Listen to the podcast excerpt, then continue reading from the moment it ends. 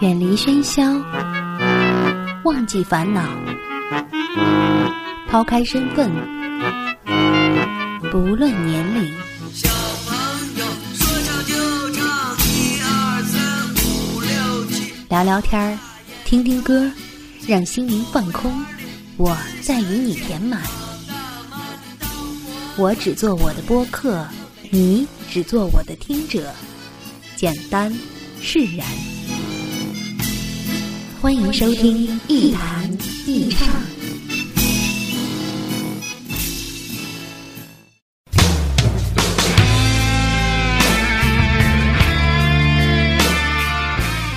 这里是网络播客节目《Enjoy Talks》一谈一唱，我是梁毅。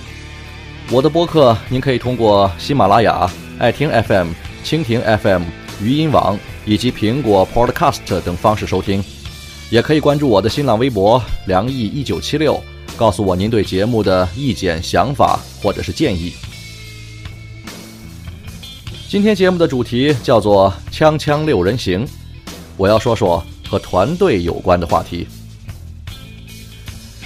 最近我一直在拍摄一个全国美术行业的专题片，我们的摄制组有六个人组成，分别是编导、策划、统筹、摄像、主持人和助理。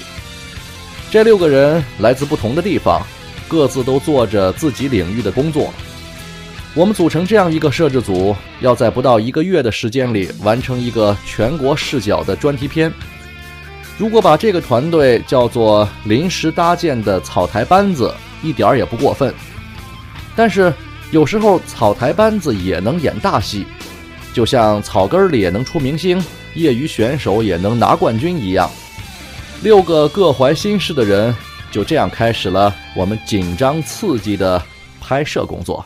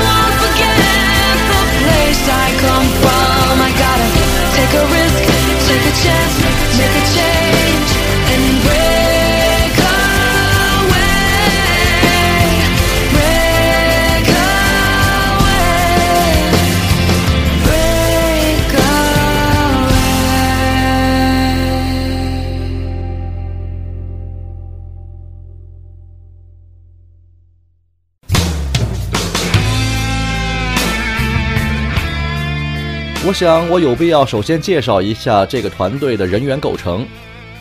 在我们六个人里，导演是老电视工作者了，也是研究电视媒体的专家。摄像呢，是我们台里号称最牛逼的一摄。主持人是文化商人，兼职电视台的特邀嘉宾。两个助理是刚刚出道的新人，而我是干了十几年广播，现在天天和网络打交道。但却离电视最远的一个人。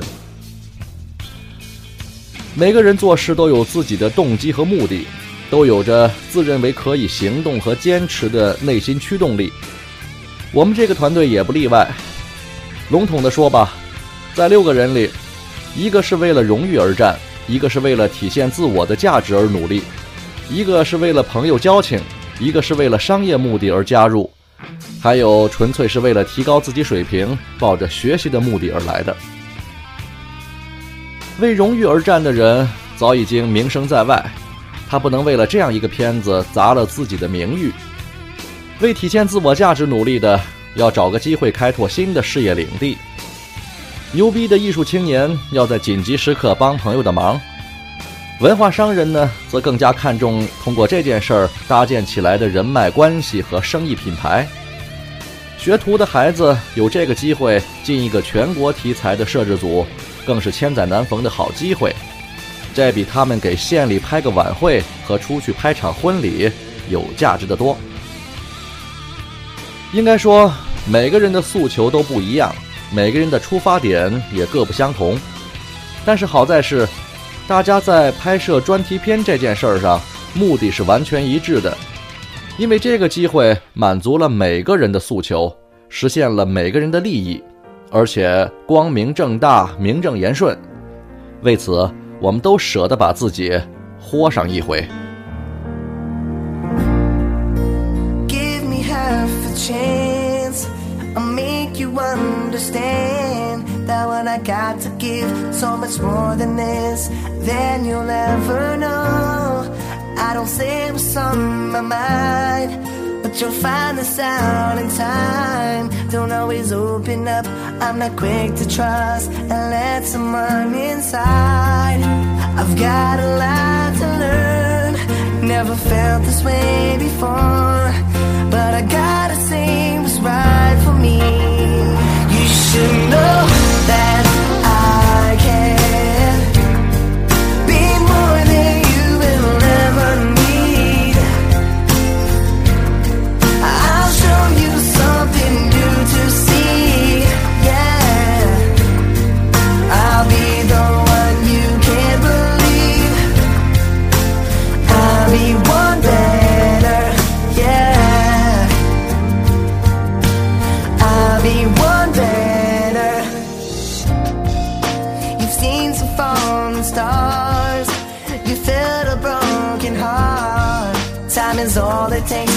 from my mistakes. Know exactly what you are But I can't hang on the side.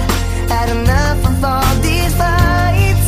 Gotta get to you, gotta get this through Till you realize I've got a lot to learn. Never felt this way before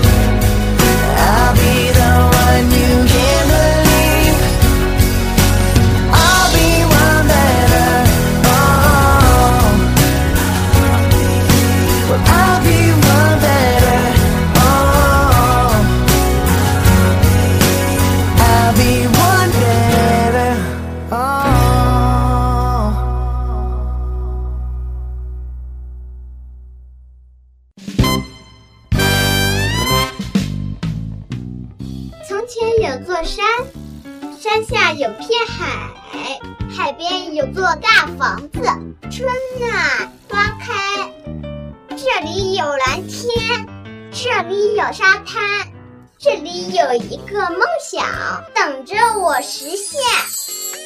现在起关注微信公众账号“兴盛碧海银滩”，了解更多详情，享受更多礼遇。我们去海边吧。不管晴朗还是阴霾，无论悲伤还是欢喜，有个人愿意陪你说话。时光相逢，咫尺天涯。那些自由无用的灵魂，在音乐里互相抵达。这里是一弹一唱。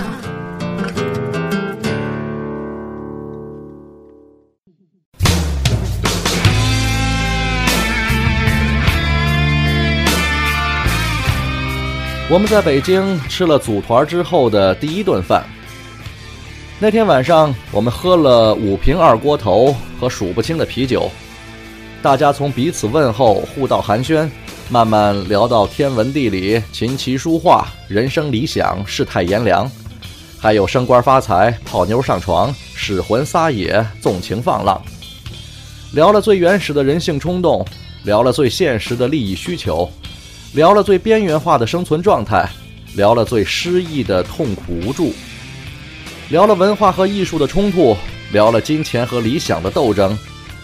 我们互相称赞，极尽溢美之词，也彼此争吵，甚至互骂傻逼。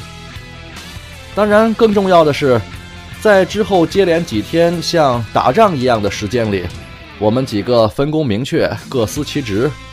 在不到二十天的时间里，完成了十二场个人专访、六场外景拍摄、九场活动的资料收集，以及大量的配套性工作，专业程度和工作效率极高的完成了我们的主要拍摄计划。我们和每一个全国顶级的大师像老朋友一样谈笑风生，和每一个平凡艰辛的作者把酒言欢、抱头痛哭。我们拍到了可能未来几年甚至十几年都不可能拿到的珍贵素材，也得到了大腕们宝贵的个人馈赠。那天我们在车上吃着油腻的外卖盒饭，抽着每个人身上品牌不一的各种香烟。老刘一边给我们拍照，一边表扬大家说：“我们这个团队组的太成功了，每个人都不可或缺呀。”我们几个在旁边起哄说：“谁要是解散这个团队，谁真是瞎了眼了。”那时候，我们的车在北京一条宽阔的大街上奔驰，迎面而来一座钢制结构的过街天桥，人们在天桥上来来往往。秋天的阳光从正前方照射过来，那座天桥就像是一幅现代派的油画一样漂亮。我看到我们牛逼的摄像。张着还没有咽下食物的嘴，目光炯炯地望向前方。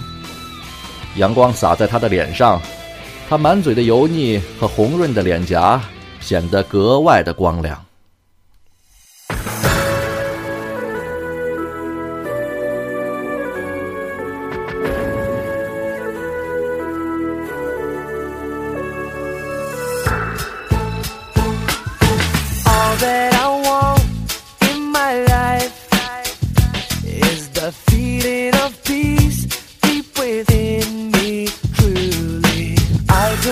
Chance,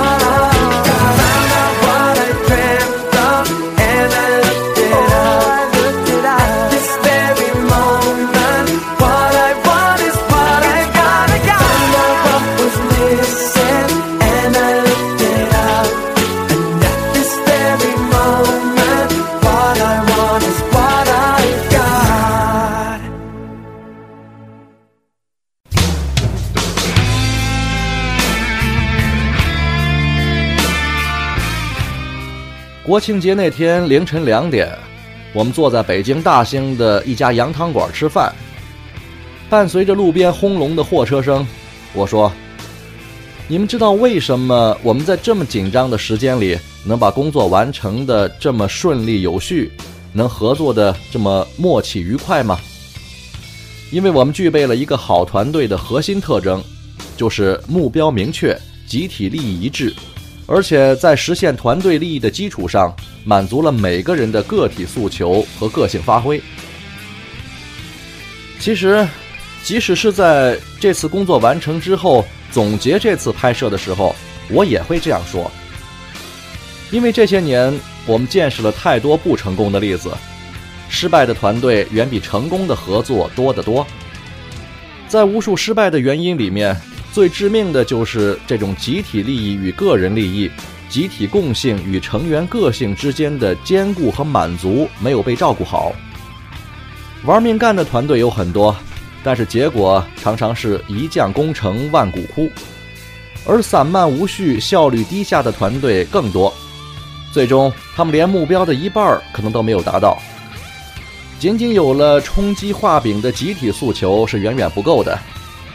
一个团队必须要有一种潜在的秩序，就是让每个参与者可以获得自我的满足。